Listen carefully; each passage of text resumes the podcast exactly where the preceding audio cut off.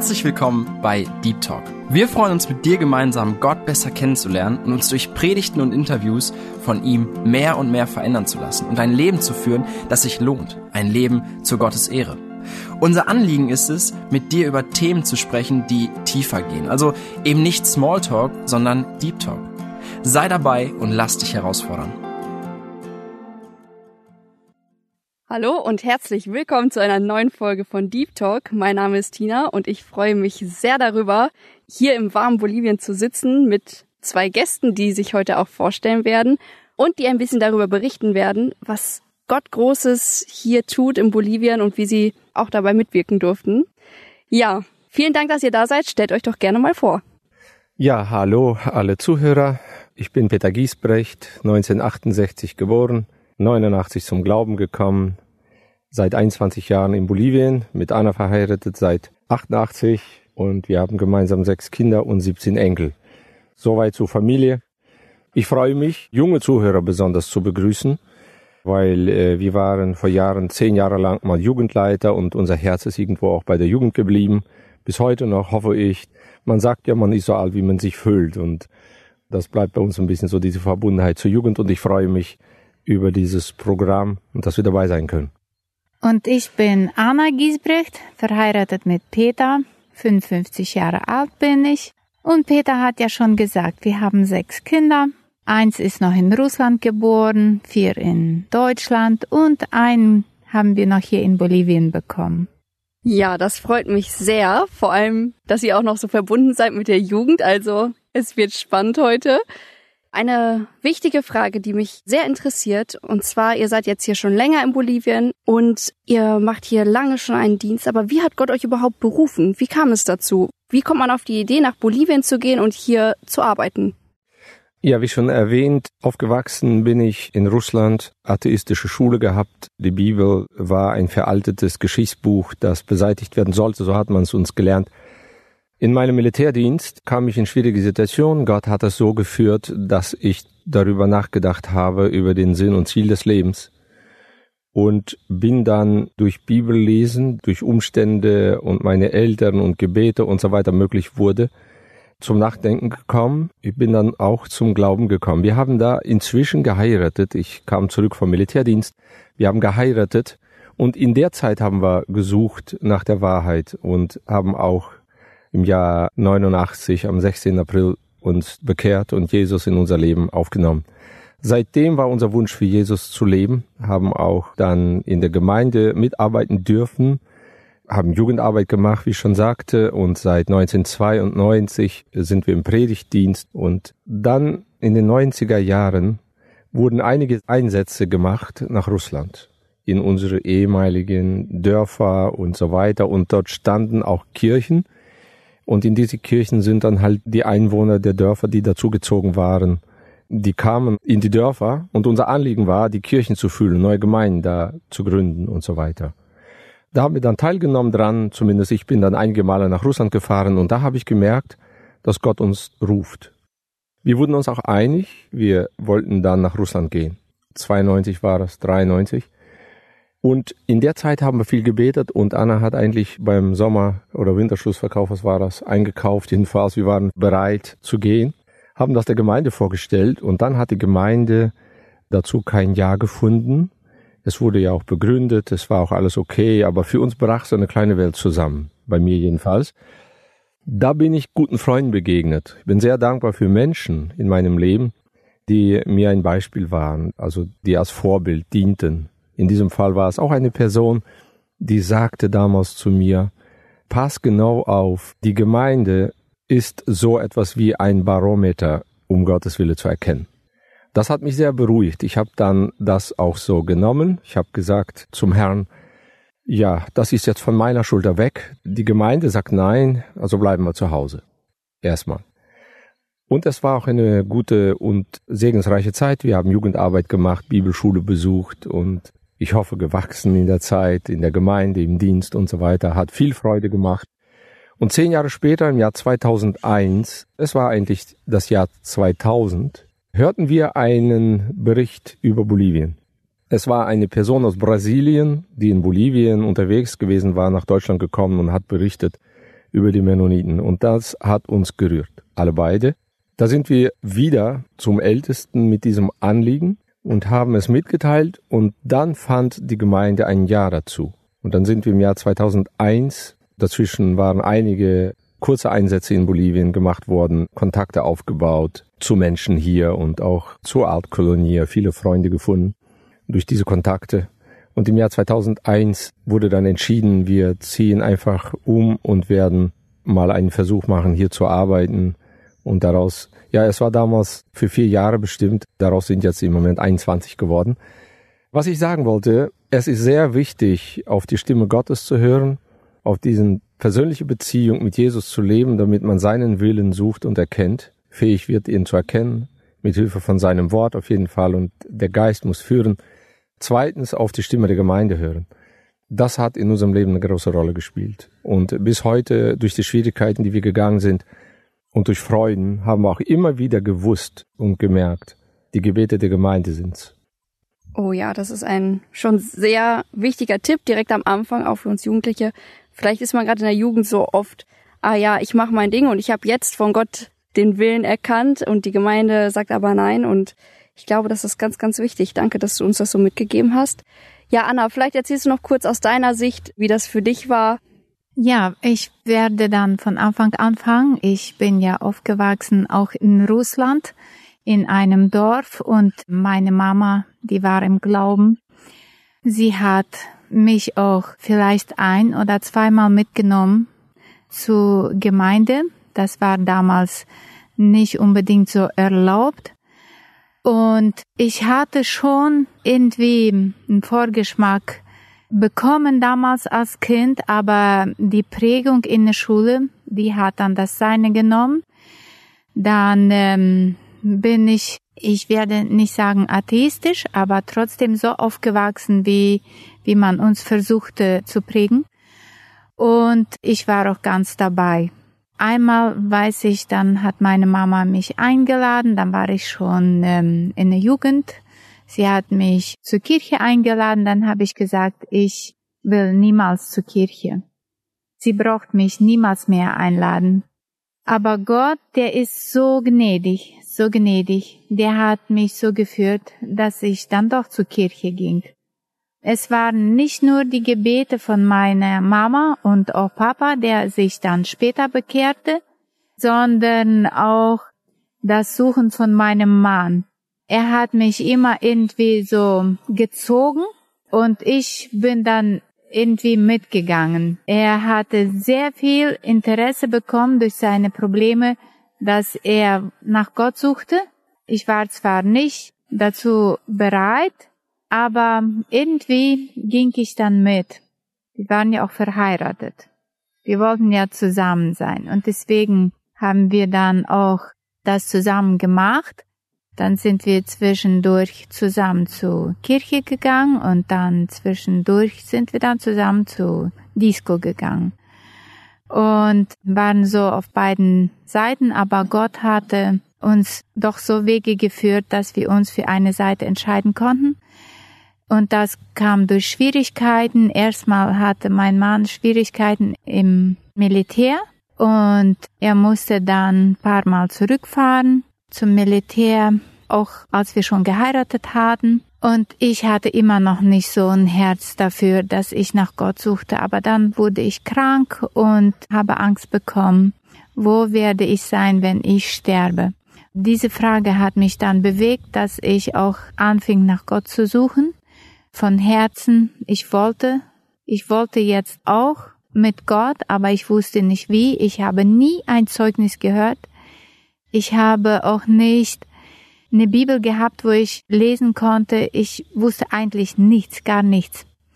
Ich wusste nur, dass meine Mama für mich betet, dass wir zu Hause vor dem Schlafen, vor dem Essen gebetet haben.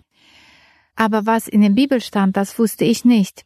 Und so kam es dann dazu, dass wir eingeladen wurden zu einer Evangelisation. Mein Mann wollte sehr gerne dahin. Ich wollte nicht dahin, aber er hat mich wie immer überredet. Und dann sind wir dahin gefahren. Und das war der beste Tag meines Lebens. Gottes Gnade erreichte mich. Ich merkte durch die Predigt auf einmal, dass ich ein Sünder bin und verloren gehe. Und ich habe es auch verstanden, dass es einen Weg gibt, damit ich gerettet kann sein, und das ist Jesus Christus. Und das war ein sehr großer Kampf, dass ich mich entschieden habe, nach vorne zu gehen. Ich wollte das, aber ich hatte nicht die Kraft dazu. Und dann hat Gott mich dann doch irgendwie die Kraft gegeben, dass ich nach vorne gehen konnte und man hat mit mir gebetet und als ich Amen gesagt habe, dann wusste ich, die Sache mit Gott ist geregelt. Er hat mir vergeben und alles ist in Ordnung. Dann wusste ich, dieser Friede, den ich jetzt bekommen habe, das ist irgendetwas, was ich bis jetzt noch nie gehabt habe.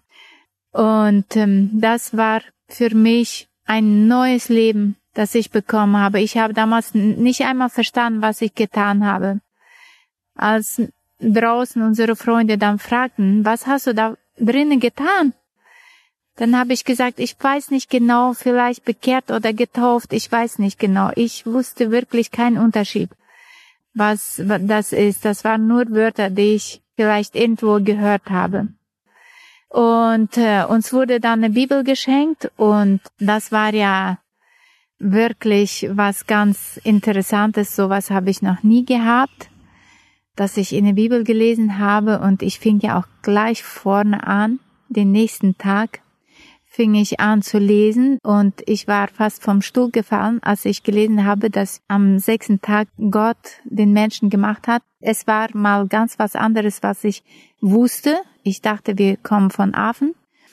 Und das war für mich was so was Großes, dass ich meinen Mann rufte und ihm diese Stelle zeigte und sagte, ob er das auch wusste, dass wir nicht von Affen kommen. Und ich habe das auch gleich geglaubt, alles, alles, was in der Bibel stand. Wir haben gelesen, wir haben jeden Tag gelesen zusammen. Auch das war die beste Beschäftigung. Wir haben eine Welt entdeckt, die wir nie kannten. Und das war so schön. Und wir haben auch damals gelesen, zum Beispiel von der Mission oder dass wir so die anderen Menschen auch von Jesus erzählen, damit sie auch gerettet können werden. Als ich das verstanden habe, das wollte ich auch gleich. Das würde ich auch bereit sein zu tun. Egal wohin, egal was, ich wollte das alles tun für meinen Heiland. Der hat alles getan für mich, das wollte ich auch tun. Und als mein Mann dann nach Orenburg gefahren ist und dann begeistert zurückkam und erzählte, wie schön das wäre, wenn wir in Russland unsere alte Freunde von Jesus erzählen können, dann war ich so voll davon. Ich träumte Tag und Nacht, wie schön das wäre, in Russland unseren Freunden und Bekannten und den Leuten da von Jesus erzählen. Wir waren so begeistert, es kam dann aber doch nicht zum Dienst, so dass die Gemeinde uns gesandt hatte. Und so dachten wir, so wie Gott es will und haben in der Gemeinde mitgearbeitet, so wie Peter es auch erzählte. Und wir haben das auch wirklich alles abgelegt. Von Herzen, von Herzen haben wir in der Gemeinde mitgearbeitet. Und dann kam dann dieser Punkt, von dem Peter erzählte, dass wir hörten von Bolivien. Wir hörten von den Deutschen in Bolivien und unser Herz, das war so weit aufgegangen, so dass wir einfach gleichzeitig auch anfingen, darüber zu reden und auch zu beten, wenn Gott das will, dass wir es dann auch wollen. Wir haben damals noch nicht gewusst, dass es wirklich Gottes Weg ist. Wir wollten dann auch irgendwie, dass wir eine Klarheit darüber bekamen. Und so sind wir dann auch nach Bolivien gefahren, besuchen. Und als wir die Deutschen sahen, dann wussten wir, das ist unsere Stelle, das sind unsere Leute, das sind die Leute, die wir lieb haben, die Gott uns aufs Herz gelegt hatte. Als ich damals in Santa Cruz auf der Straße ging und die deutschen Menschen dann sah, ich wollte sie alle umarmen. Und das ist doch bis jetzt. Ich würde Ich würde sie alle umarmen. Ich wünsche mir so sehr, dass sie auch alle einmal im Himmel sein würden. Oh, vielen, vielen Dank für diesen Einblick auch in euer Leben und richtig gut, dass ihr eigentlich mit der Bekehrung angefangen habt, weil damit steht und fällt alles. Unser Glaube und das, was uns antreibt, würde niemals da sein, wenn nicht Jesus in unser Herz gekommen ist und es verändert hat und uns diesen Blick für die Menschen gegeben hat und das, was wir selber erlebt haben, auch weitergeben wollen. Wollen, dass Menschen Frieden mit Gott haben und ewiges Leben. Ja, nochmal zu den Anfängen. Mittlerweile sind ja sehr viele in Bolivien, auch andere Missionare, vielleicht auch andere Gemeinderichtungen, aber ihr wart wirklich eine der ersten und ich stelle mir das sehr, sehr schwer oder herausfordernd vor. Wie waren die Anfänge und was gab es da für Schwierigkeiten? Irgendwie habe ich gar nicht so den Eindruck, dass es Schwierigkeiten gab, aber wenn man konkret nachdenkt, sicher, es gab einiges, nicht? Das Einleben mit den Kindern. Wir wollten die Kinder auf die Schule schicken und wir konnten ja alle kein Spanisch. Aber die haben sehr schnell gelernt. Gott hat geholfen. Das war eine große Herausforderung. Dann hatten die Kinder alle Freunde in Deutschland gelassen und äh, für sie war das nicht so einfach. Das haben wir auch dann erlebt. Aber die fanden Freunde. Das war eine Herausforderung, weil man die Sprache nicht kannte und die Wege nicht. Und wir hatten kaum jemand, der uns geholfen hat. Wir hatten ein Ehepaar, die haben uns geholfen, ein paar Monate oder war es ein Jahr. Ja, und dann stand man vor all diesen Schwierigkeiten, sich einzuleben, alles kennenzulernen, die Sprache kennenzulernen. Es war schon manchmal sehr witzig. Anna schickte mich einmal Hühnerschinken kaufen, also äh, einfach Fleisch. Und ich bin dann zu einer Schlachterei, die man mir gesagt hat, irgendwie da und da bin von zu Hause los, habe in Wörterbuch geguckt, Schinken und das hieß Spanisch Jamon und dann nicht dahin Jamon, Jamon, ich wollte es ja nicht vergessen. Als ich da ankam, dann fragte ich danach und dann sagte die Frau, so was haben wir hier nicht. Sie schickte mich über die Straße in einen anderen Laden. Ja, und die zeigten mir dann Schinkenwurst. Da habe ich verstanden. Ich habe nach einem falschen Wort gesucht. Aber ich hatte das Wörterbuch nicht dabei, Google gab's nicht, ein Handy hatte ich nicht. Und dann bin ich wieder zurück und habe dann versucht mit Geräuschen und mit Zeigen, was ich wollte. Es war so witzig. Wir haben da einfach gelacht alle und die, die Bolivianer und ich. Ja, zum Schluss kam ich mit Schinken nach Hause. Ich wusste ab dann, dass das Pierna heißt. und so ging das weiter. Nicht? Da geht man Haare schneiden. Haare heißen Cavallo und ein Pferd heißt Cavallo. Jetzt wollte ich haben, die sollten mir das Cavallo schneiden. Die haben natürlich von Herzen gelacht, aber ein Bolivianer, solange er dich versteht, er lacht nicht, weil du die Sprache nicht kannst. Er freut sich einfach mit. So haben wir dann die Sprache gelernt, das waren so die ersten Herausforderungen, aber das war ja nicht, ja, das ist ja so der Alltag. Unsere größte Herausforderung war, ich habe die erste Zeit, die ersten drei Jahre nicht gepredigt. Das war am Anfang schwierig. Ich habe mich dann manchmal gefragt, wozu bin ich denn überhaupt da? Wir haben aber dafür sehr viele Kontakte mit Menschen aufgenommen. Die waren drei Jahre lang, eigentlich sind wir in die Kolonien gefahren und in Santa Cruz haben wir viel humanitäre Hilfe ausgeteilt, die aus Deutschland kam. Arme Familien kennengelernt und auch durch die Diakonie, durch die Diakone der, der Gemeinden der Altkolonia wurde viel Hilfe ausgeteilt. Dadurch kannten wir einige Personen, hatten Kontakte aufgenommen und sind sehr oft zum Wochenende in die Kolonien gefahren, mit Familie zusammen, haben die Kinder eingepackt, Samstag, manchmal Freitag, sind dann für zwei Tage, drei Tage manchmal rausgefahren, sind dann einfach in, zu diesen Personen, die wir dann so Kontakt aufgenommen haben, zu denen gefahren, übernachtet und sind dann mit ihnen zusammen in die Gottesdienste gefahren. Haben dann ihr Leben kennengelernt und haben auch gesehen, weil mein Anliegen war auch immer die Jugend. Ich habe dann die Jugend auf den Straßen gesehen Zunächst mal in der Kirche im Gottesdienst sah alles gut aus. Es war fast perfekt. Sie saßen da und man wusste ja auch nicht, womit sie sonst leben. Es sah recht fromm aus und recht gut. Am Nachmittag habe ich gesehen, dass da auf der Straße sehr losleben. Wir haben dann mit Jugendlichen gesprochen auf der Straße und festgestellt, naja, im Glauben sind sie nicht. Sie leben Tradition, sie gehen zwar in den Gottesdienst, sie glauben, dass die Bibel die Wahrheit ist, aber sie leben sie irgendwie nicht aus. Die Nachfolge war nicht da und die Bekehrung und so fehlte.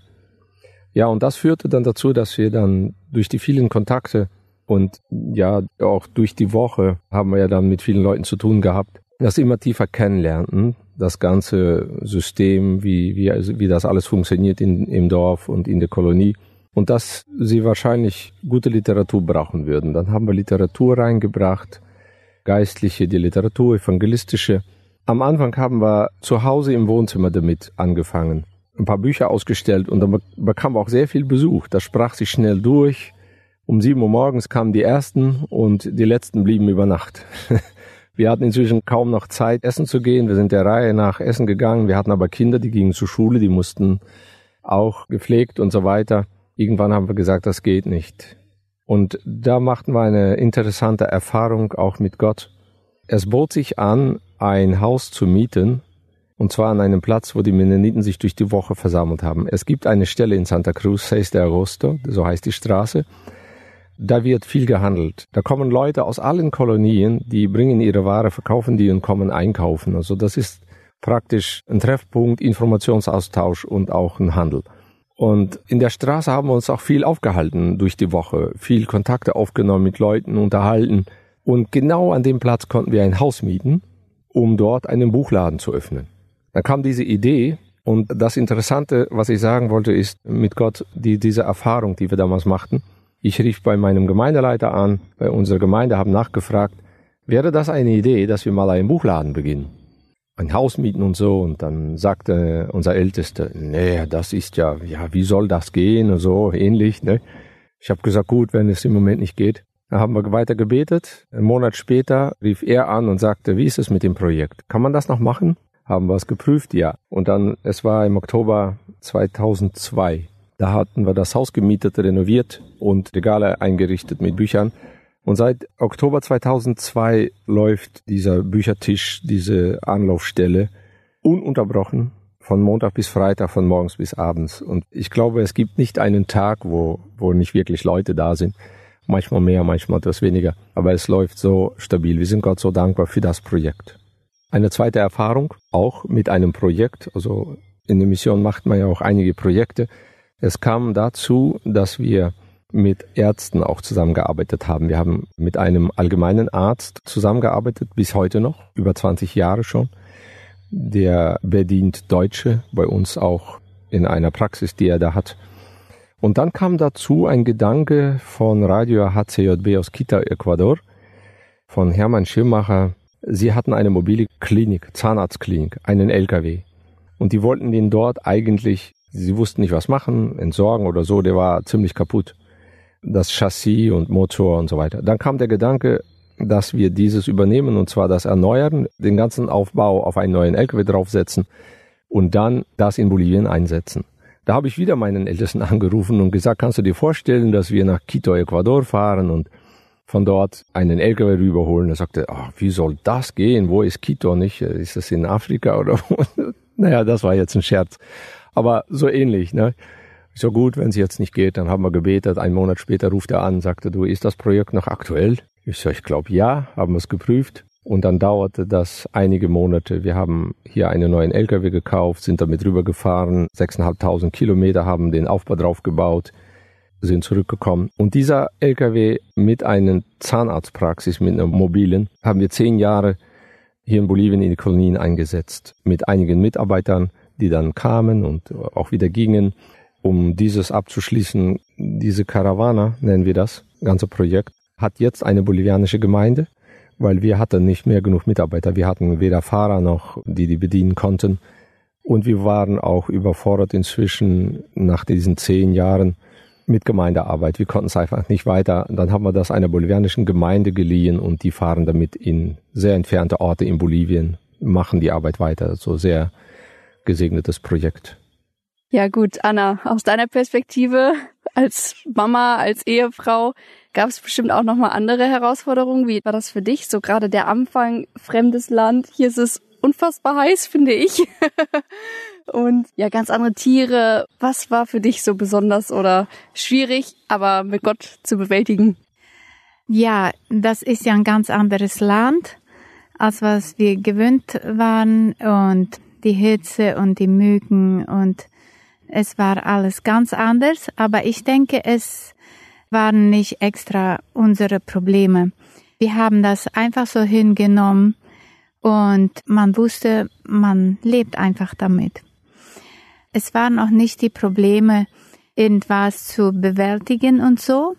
Ich denke, was für mich als Ehefrau schwer war, dass wir, weil wir viel auf Reisen waren und die Kinder haben ja immer sehr gut mitgemacht. Das war ja richtig schön, dass die so mitgemacht haben, fleißig immer.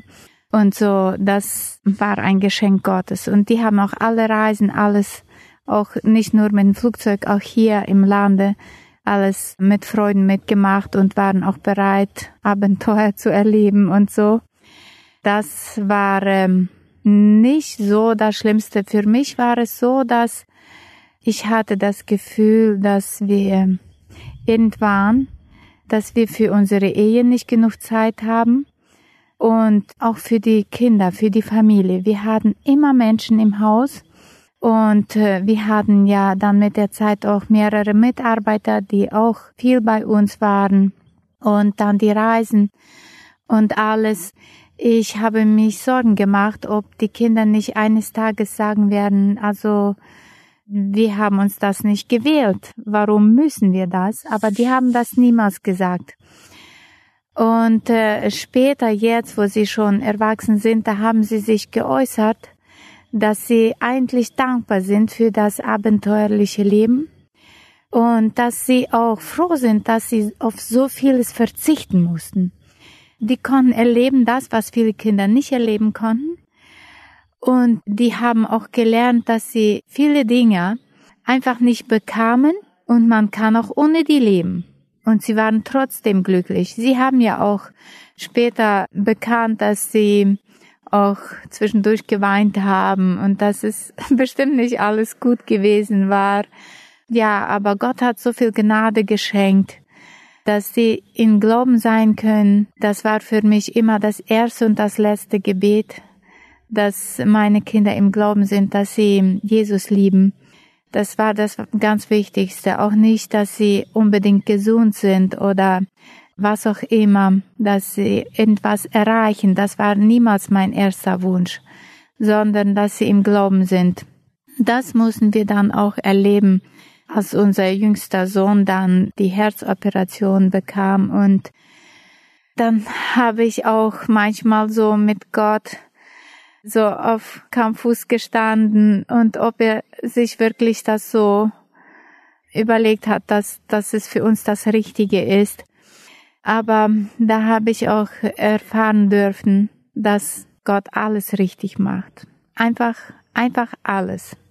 Auch wenn es manchmal nicht zu verstehen ist, auch wenn es manchmal weh tut, dass er einfach alles richtig macht. Und das ist alles zum Besten. Das haben wir erfahren, auch mit unserem Sohn.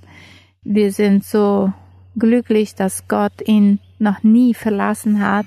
Auch wo wir zum Beispiel ein Fall, das war für mich sehr, sehr bewegend, wo wir in der Kolonie waren, in einer Kolonie und mit dem Zahnarzt, mit der Karawane unterwegs. Und wir konnten alle Mitarbeiter unterbringen, die Zahnärzte und alles. Und selbst haben wir keine Stelle bekommen, wo wir übernachten konnten. So sind wir dann im Zelt übernachtet. Da war es sehr windig und kalt draußen und unser Sohn hatte dann Fieber. Das war für uns so schlimm. Der war kurz nach der Operation. Und da im Zelt, wir haben nicht geschlafen, wir haben gerungen im Gebet.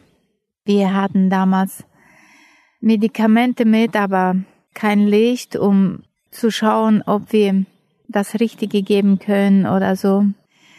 Und dann ähm, schien es bei mir so, als ob mein Herz anfing äh, bitter zu werden.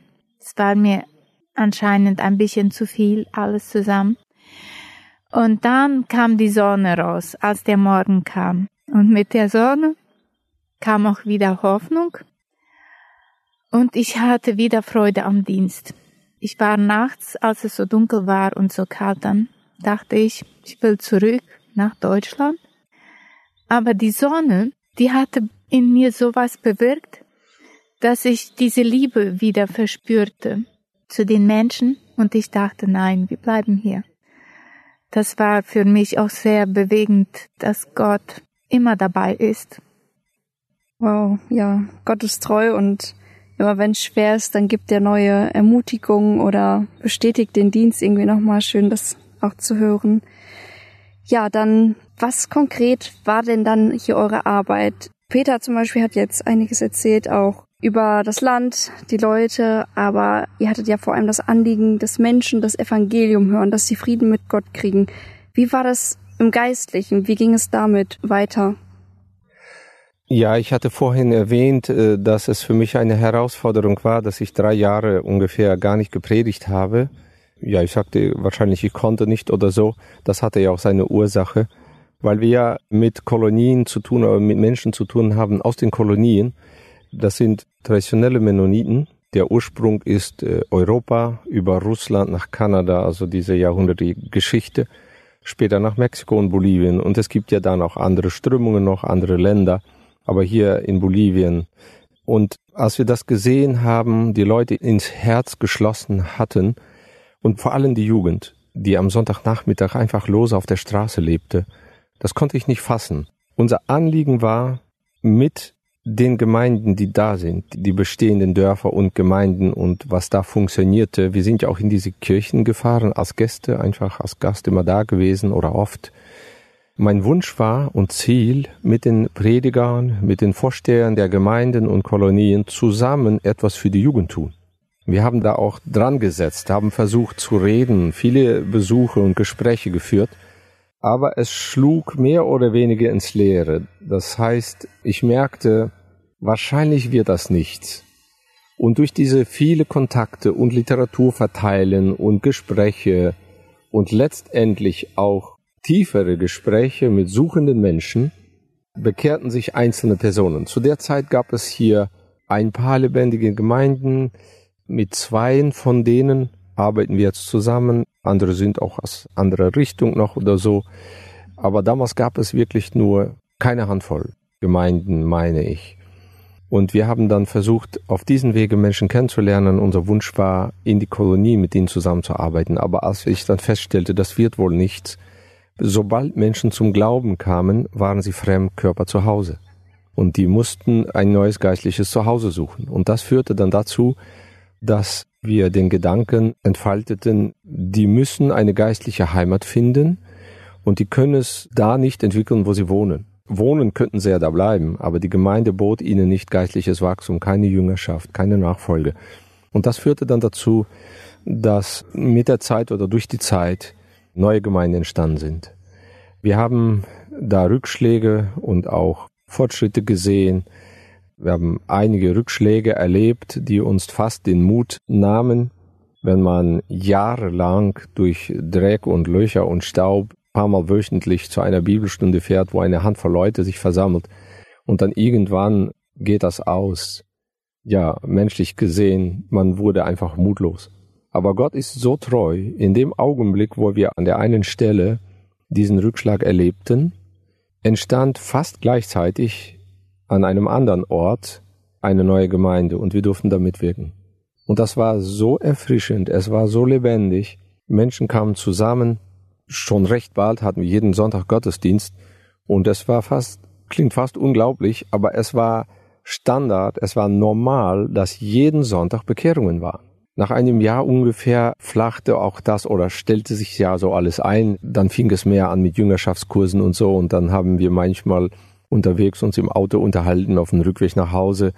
Habe ich Anna irgendwann gefragt und gesagt, du, was soll das? Heute bekehrte sich gar keiner. Stimmt was nicht?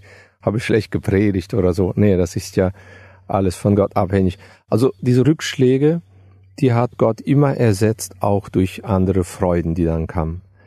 Diese besondere Bibelstunden, das ist das Schönste, meine ich, was man so im geistlichen Bereich im Leben, was ich erlebt habe. Das sind die Bibelstunden gewesen, draußen unter einem Baum, weil das Haus zu klein war, um fünf Ehepaare zu beherbergen. Wir mussten raus unter einem Baum, haben Taschenlampen gehabt, jeder seine, in seine Bibel geleuchtet. Ich glaube, in der Bibel sind bis heute irgendwer so Ungeziefer noch so Kleinzeug zwischen den Blättern, davon damals bestimmt schon nicht mehr. Aber ja, und das waren die schönsten Bibelstunden. Irgendwo in einer Scheune, wo eine Dreschmaschine steht und die Hühner auf den Reifen sitzen und ab und zu stören. Es ist sowas von Schönes gewesen. Menschen kamen zum Glauben und ja, das war die Zeit, wo dann halt einiges an Bewegung reinkam. Es waren ungefähr schon sieben Jahre vergangen, nachdem wir hier waren. Ich habe unseren Brüdern auch in der Gemeinde damals, als wir gingen, 2000, 2001, Ich habe sie gebeten und gefragt, Brüder, wenn ihr nicht zehn Jahre Geduld habt, das Schlimmste, was einem Missionar passieren kann, ist, wenn Leute ihn fragen, na und haben sie schon viele bekehrt? Also das ist ein Erfolgsdruck, die einen kaputt macht. Aber ich bin dankbar für meine Geschwister. Ich glaube nicht, dass jemand das wirklich so gemacht hat, dass ich das behalten habe. Ich weiß davon wirklich nicht. Ja, und so haben wir dann diese Zeit erlebt, wo dann halt neue Gemeinden entstanden sind an einigen Stellen. Das ist so das Schönste aus der Gesamtzeit, wo Menschen zum Glauben fahren, wo Jugendarbeit begann. Ich weiß an einer Stelle, es war sowas von, für mich war das sowas von ein Wunder. Da waren Ehepaare, vier oder fünf vielleicht, die hatten alle kleine Kinder. Ich glaube, das größte war vielleicht elf Jahre, wenn es hochkommt, zwölf. Und dann haben die Brüder irgendwann gesagt, lass uns mit Jugendarbeit beginnen. Naja, Jugendarbeit ist mein Herzstück auch, aber ich habe sie innerlich ausgelacht wie Sarah den Engel. Ich habe gesagt innerlich, ne, Brüder, ihr habt selbst keine Jugendliche und wir haben keine in der Versammlung. Was wollt ihr? Die haben gesagt, wir wollen Jugendarbeit machen. Die werden von der Straße kommen. Die haben dann recht bald ein paar Wochen angefangen damit. Und die Jugend, wo die damals so anfing aus dem Null, da ist heute eine der größten Jugenden und die blühendsten Jugenden bei uns. Ich glaube, es war einfach der Glaube dieser jungen Geschwister. Wenn so junge Gläubige so brennen, da bekennt Gott sich so, so dazu, so unglaublich dazu. Das haben wir immer wieder auch gesehen, dass es das Wunderbare im geistlichen Leben ist. Einfach genial, wie Gott das führt und wie herrlich er Dinge ausführt. Einfach so schön zu hören, so ermutigend. Vielleicht auch für dich, lieber Zuhörer, wenn du denkst, Mission irgendwie ganz abstrakt. Ja, wie ist das überhaupt möglich? Wenn du einen Herzschlag für Gott, für sein Wort hast, lass dich doch führen und frage Gott, wo er dich gebrauchen möchte. Ja, dann möchte ich gerne noch mal ein bisschen darauf eingehen. Du hast jetzt erzählt, ihr hattet Rückschläge, aber auch, ja, dann, wie Gott das einfach auch gesegnet hat und doch, wie Gemeinden gewachsen sind. Was ist heute daraus geworden? Also, hier ist so viel. Vielleicht erzählst du ein bisschen, wie viel das ist.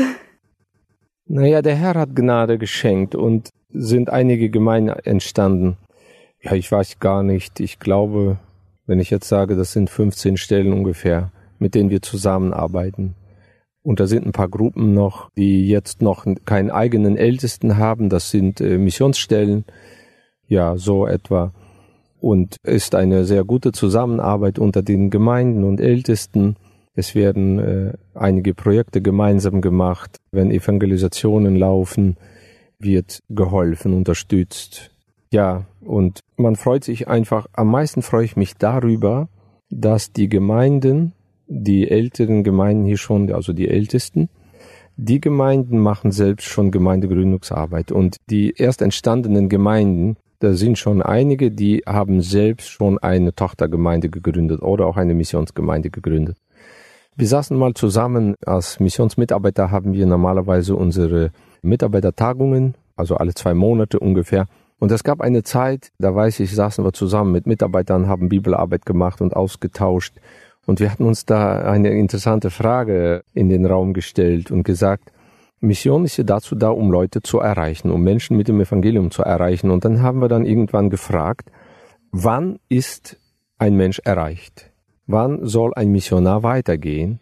Weil wenn der Auftrag erfüllt ist, muss ein Missionar weitergehen. Ich bin der Meinung, dass ein Missionar nicht an einem Platz jetzt zu lange bleiben soll. Er muss seine Arbeit tun und der Berufung weiter nachgehen.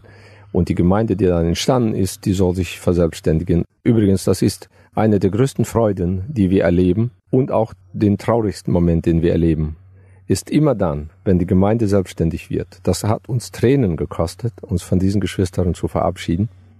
Aber es ist eine überschwängliche Freude zu sehen, dass sie selbst losgehen.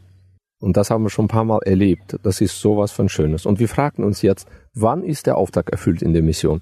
Und wir kamen einfach durch den Austausch und so auf drei Gedanken. Ein Gedanke ist, ein Mensch ist erreicht, wenn er einmal das Evangelium gehört hat. Dann ist es seine Verantwortung, was er damit macht. Und dann darf ein Missionar weitergehen. Dann gibt es eine andere Meinung. Ein Missionar muss so lange bleiben, bis eine Gemeinde entsteht und funktioniert. Und die dritte Meinung ist, ein Missionar muss so lange bleiben, bis die Gemeinde selbst missioniert.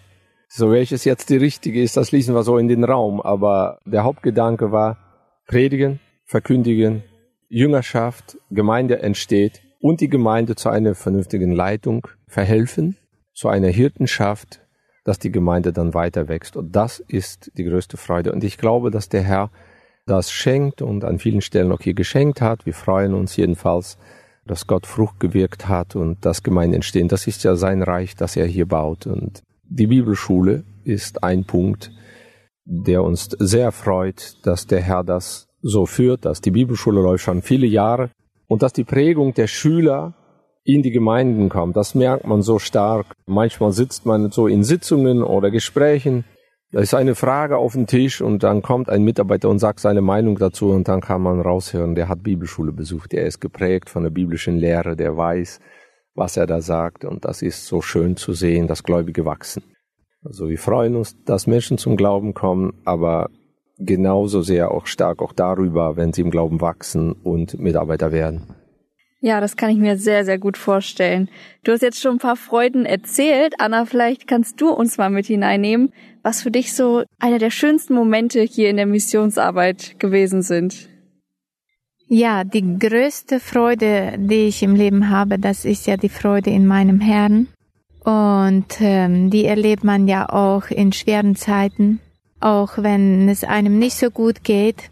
Aber die Freuden, die wir hier in, in der Mission auch erleben dürfen, wo wir in Bolivien sind, die sind für mich auch sehr überwältigend, wenn ich an unserem Gott denke, der jedem Mensch nachgeht, der jeden Mensch sucht. Und der auch sieht, die Menschen hier in Bolivien, die Menschen sind hier gottesfürchtig, sie haben ein Verlangen, im Himmel zu sein. Und Gott sieht ja ihre Herzen. Und ich denke auch, er sieht auch, wenn jemand nicht den Frieden hat, noch nicht das neue Leben hat und nicht wiedergeboren ist, wie es in der Bibel steht, dass jeder muss wiedergeboren sein, das neue Leben haben, um gerettet zu sein. Und das ist meine Freude, wenn ich erleben darf, dass die Menschen das bekennen. Das sind nicht unbedingt die Menschen, die wir kennen. Es gibt auch Menschen, die kommen und erzählen, wie sie es erlebt haben, wo sie Frieden in Herzen bekommen haben durch Bibel lesen oder wie auch immer, durch äh, Radio hören oder so. Und das, das ist meine größte Freude, wenn ich höre, dass die Menschen diesen teuren Frieden in Herzen haben, dass sie bezeugen, dass Jesus ihr Herr ist. Das ist meine größte Freude. Und wir erleben das auch oft in Bethesda, dass wir Gespräche führen dürfen wo Menschen kommen und fragen und dann auch erzählen, was sie erlebt haben und diesen Menschen zu dienen, auch die, die vielleicht nicht suchen sind, aber die nach Bethesda kommen, egal aus welchem Grund, dass man einfach für sie beten kann und ihnen dienen kann. Das ist auch so eine Freude, dass man weiß, das ist so sinnvoll im Leben, dass man einfach den anderen dienen kann und sich mitfreuen kann oder auch mitweinen kann, wenn sie irgendwas Schweres durchgehen. Man möchte so gerne auch mehr helfen, aber man ist ja begrenzt, man kann nicht, nicht alles, man kann manchmal hören und aber nichts machen. Und man kann auch nicht alle Menschen begeistern von Jesus und die Nachfolge. Aber man kann es in Gottes Hände legen und er wird das schon machen. Ja, ganz kurz zur Erklärung. Bethesda ist der Buchladen, von dem Peter auch schon gesprochen hat, richtig? Ja, genau. Bethesda ist das Haus in Santa Cruz. Da haben wir auch immer Mitarbeiter. Da freue ich mich, wann ich da auch arbeiten darf, dienen darf. Das ist auch sehr gute Stelle. Ich freue mich immer, wenn da Frauen kommen, mit den Frauen zusammen. Das ist immer schön, wenn man ihnen dienen kann.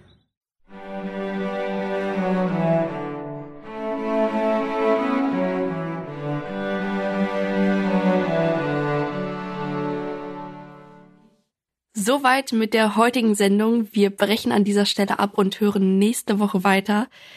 Nachdem die beiden jetzt gerade berichtet haben, was sie an schönen Erlebnissen hatten in der Mission, geht es nächste Woche mit ganz schweren Momenten weiter. und es wird richtig spannend. Ich hoffe, du bist dabei. Außerdem werden die beiden auch etwas aus der Radioarbeit berichten und sie werden uns Infos geben über das Projekt Arche. So viel kann ich schon mal verraten. Wir erwarten nicht die zweite Sintflut. Aber ich hoffe, du bist dabei. Es ist ein richtig spannendes Projekt und es lohnt sich, darüber mehr zu erfahren. Wir hören auch die Gebetsanliegen, die die beiden persönlich haben. Und natürlich sind auch wieder Tipps dabei für uns junge Leute. Ich hoffe, du bist dabei. Verabschiede mich für heute. Freue mich, dich nächste Woche wieder begrüßen zu dürfen. Und bis dahin, Gott befohlen.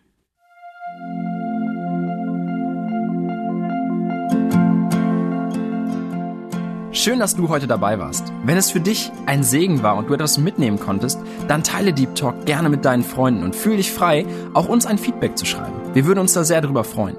Wenn du heute zum ersten Mal dabei warst oder eine Sendung verpasst hast, kannst du alle vorherigen Sendungen auf Spotify oder auf Soundcloud finden. Mehr Infos über Deep Talk oder Segenswelle allgemein findest du auf www.segenswelle.de oder auf unserem Instagram-Feed, auch unter Segenswelle zu finden. Falls du Fragen und Anregungen, zum Beispiel Themenvorschläge hast, schreib uns gerne. Wir wünschen dir noch eine gesegnete Woche mit den Worten aus Kolosser 3, Vers 17. Und was immer ihr tut, in Wort oder Werk, das tut alles im Namen des Herrn Jesus und dankt Gott dem Vater durch ihn.